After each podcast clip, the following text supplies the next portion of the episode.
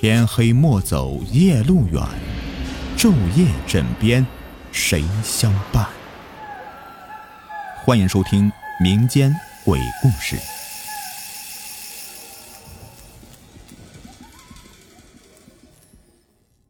偶遇鬼拜堂。我的老家在晋东南地区的农村，这里有一个风俗：从未结过婚的老光棍或者老寡妇死后是不能够被埋进祖坟的，除非为他们挑选一副异性的童男或者童女的骨骸与他们合葬在一起，结成姻亲，他们才能够有资格被埋到祖坟之中。上世纪初，帝国主义入侵我中华，加上朝廷和官府腐败无能，地方割据，山匪猖獗，百姓民不聊生，草根树皮都被扒干净了，许多家庭连吃的都找不到，根本养活不了自家儿女，因此有很多幼小的孩子不得不出门乞讨，流落在外。杜四家里排行老四，上面有两个姐姐和一个哥哥。下面还有一个刚刚出生不久的弟弟，家里已经是穷的揭不开锅了。村子方圆百里之内可以吃的草根树皮也都被人们挖空了，眼看着到了山穷水尽的地步。为了填饱一家人的肚子，他的两个姐姐小小年纪就被分配到了邻村的两家富户做童养媳，彩礼仅仅是一袋子小米和一袋子黄豆。后来。这些东西也吃完了，无奈之下，爹娘只能够含泪让他和哥哥两个人是外出乞讨，自生自灭了。杜老四性子刚烈，人也机灵，后来和哥哥一起参加革命，在严老西的部队里面做事，凭着一身战功和杀伐决断，没多久就升成连长，他的哥哥也跟着沾了光，在他的部队里面谋了个副手的职位。后来一个偶然机会，他们的部队到了自家的老家附近，当天晚上就驻扎在距离老家不到二十里的县城里。夜里，兄弟两个这么一商量，出门已经有十多年了，从来没有回家看过一眼，也没有什么书信往来，也不知道爹娘是否健在，弟弟是否健康长大。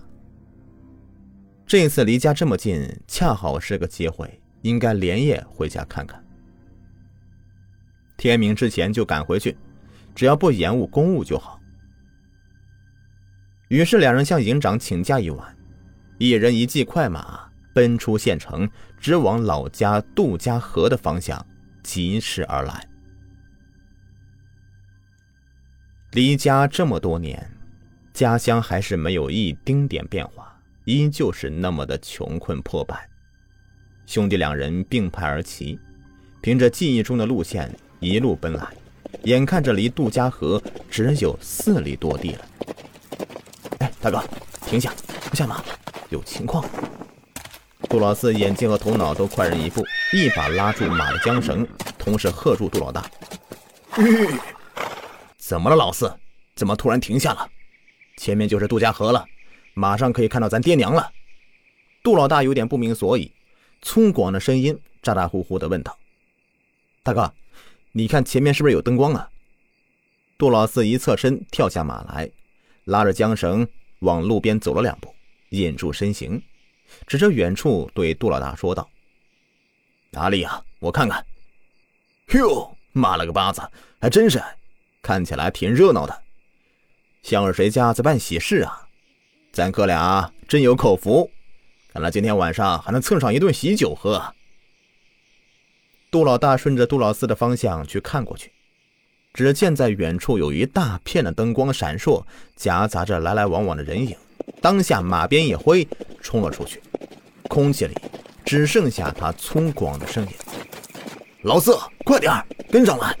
来迟了，莫怪老哥嘴馋不给你上。”杜老四无奈的摇摇头。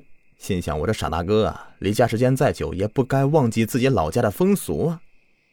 中国地大物博，十里不同俗。在我们老家，娶亲拜堂会挑选良辰吉日，而且一定是在中午。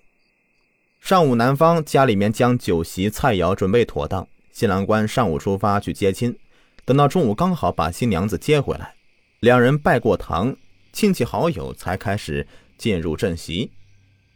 现在看这个样子，已经到了深夜子时，这谁家娶亲是在夜里呢？就算接亲迟了，也不会迟得这么离谱吧？而且这灯光是飘忽不定、不蓝不绿的，看起来十分的诡异。看着疾驰而去的杜老大，他也不得不一跨步上了马，驱马追了上去。亲兄弟两个飞马来到人群面前。只看见有一个十分繁华的村子，村里的老老少少忙里忙外的，一个个都是笑容满面，看样子似乎是有什么喜事儿。村子正中央是一条宽阔的大街，沿着街道两边已经是对称摆开了五六十张八仙桌，桌上各色菜肴已经上齐，荤菜色香味浓，素菜八珍玉食，把杜老大看的是口水都差点。滴到脚面上了。奇怪了，这里摆这么多好吃的，这人们怎么都不坐下来享用啊？都干嘛去了？杜老大是馋虫被勾了起来，但又碍于是老乡，不好动粗。要是放在平时啊，他才管不了那么多呢，早就坐下来大吃大嚼了。看样子这里像是在举办一场婚宴，可能新人还没有拜过堂。走，咱们去看看。杜老四面沉似水，面前这一桌的珍馐美味，看都不看，表现的十分冷静。哎呦，老四，你就让我再闻一闻。杜老大被杜老四一把拉着，冲人群挤了进去，眼睛却还死死盯着桌上菜肴，不停的咽着口水。两人分开人群，来到了一个宽敞的院落。里面同样是人头攒动，只见前方正堂之上端坐一男一女两位老者，满目慈爱的看着堂下跪着的一对新人。新郎官四十多岁，骨瘦如柴，看着似乎平日里总是吃不饱的样子，每一动都是颤颤巍巍的，看样子一阵风起，他就会随风飘走似的。再看向旁边的新娘子。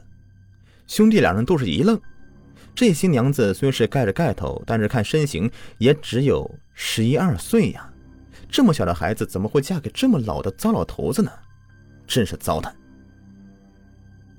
杜老四不由得想起自己被卖做童养媳的两位姐姐，心里一阵的烦闷，心想：这乱世之中，穷人真的是不好活呀。这种事情在自己看不见的地方，说不定有多少发生呢。自己又岂能管得过来呢？当下也没有心情继续看了，转身拉着杜老大出来喝酒。杜老四也不说话，一杯接一杯的自顾自的喝酒。旁边杜老大狼吞虎咽。这时候，一个苍老沙哑的声音响起：“哎呀，你们两位看着面生，是新来的吗？”杜老四抬头一看。一位白发苍苍、骨瘦嶙峋的老头子，拄着一根树枝做成的拐杖，颤巍巍地坐在他们旁边的一张条凳上，正好奇地打量他们兄弟两个。老伯你好，我们兄弟两个从小外出乞讨，十多年都没有回来过老家了，因此看起来面生吧。杜老四拱了拱手，礼貌性的答道：“哦，你们是谁家的后生啊？”老者接着问道：“啊，我们是杜家河村东头的杜黑娃家的，这次回来探亲，恰好碰到这里办喜事儿啊，因此啊，就过来凑个热闹。我们坐坐就走。”杜老四回答，脸上闪过一丝的尴尬。老者一惊：“你说你们是杜黑娃家的，那我岂不是你们的三爷爷？”杜老大一听不乐意了。啪的一声，把手里啃到一半的猪蹄甩在桌上。臭老头子，别蹬鼻子上脸的！我兄弟为人谦恭，别以为我们好欺负。怎么的？这下子还成了我们长辈了？老子揍到你叫我们两爷爷，你信不？老者环顾下四周，慌忙的压低声音解释道：“哎呀，孩子，你咋这么混呢？我的确是你们的三爷爷，你们爷爷叫杜根生，我叫杜金生，你们没有听你爹娘说起过？杜老大还要发作，却被杜老四一把拉住。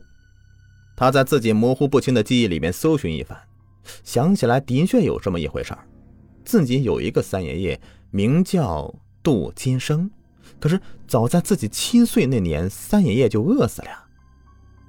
想到这里，他带着询问的目光看向老者。老者看他们两个似乎是相信了自己的话，于是再一次的环顾四周，凑过来压低声音对他们两个说道：“傻孩子呀，你们的胆子可真够大的！这里岂是你们该来的地方？”看兄弟两个依旧是一脸困惑，老者接着说。这一次啊，不同于你们往日看到的娶亲，在场的全部都不是活人了。老者顿了顿，指着正在敬酒的新郎官说：“哦，那个男的认识不？他比我早死一个月，那也是饿死的。就是村口那个光棍刘老赖。”老者接着说了几位。都是自己村子里已经死去多时的故人。杜老四这才明白过来，这刘老赖他当时也记得，以前经常追着欺负他，用石头砸刘老赖就耍笑，难怪看眼熟呢，原来是他呀。想到这里，任凭杜老四平时有勇有谋，此时也是冷汗打湿后背。杜老大则早就吓得动弹不得了。瞪大牛一样的大眼珠子，哆哆嗦嗦的。快走，快走，别在这里待了，待久了，你们身上的圣人气就会被他们认出来，到时候想走，怕是难于登天呐！快，骑上你们的马，别回头！老者推了他们哥俩一把，把他们推出了热闹的酒席宴间。杜老四将已经浑身发软的杜老大给背上马背，自己也忙一跃上了马背，快马加鞭逃离这个地方。回到自己老家已经是后半夜了，一家人失散多时，如今的两个儿子也算是衣锦还乡，抱在一起大哭一场。许久，一家人起身，围坐在炉火旁。兄弟俩说起了自己刚才的遭遇。父亲杜黑娃一拍大腿，叫道：“哎呀，亏得你们这位三爷爷！你们不知道，昨天刘老赖呀，一个远房亲戚好心，刚刚给他捡了一副女童的骨骸，才把他葬进祖坟。你们经过那片地方，不是别处，正是咱村东边的坟地呀。”兄弟两个也觉得感到了心惊肉跳。第二天天刚刚放亮，兄弟俩依依不舍地告别爹娘和弟弟，离开村子。走过来时的路，果然看到老刘家祖坟有一个新的土堆，坟前摆放着一些简单的贡品纸词。两人来到一座长满荒草的坟堆前，除了除坟头的杂草，双双跪地连磕了十二个响头。那坟头正是他们三爷爷的。好，故事已播完，感谢收听。喜欢听我讲故事，别忘了点击订阅、收藏，还有加关注，五星好评走一走啊！感谢收听，下期再见，拜拜。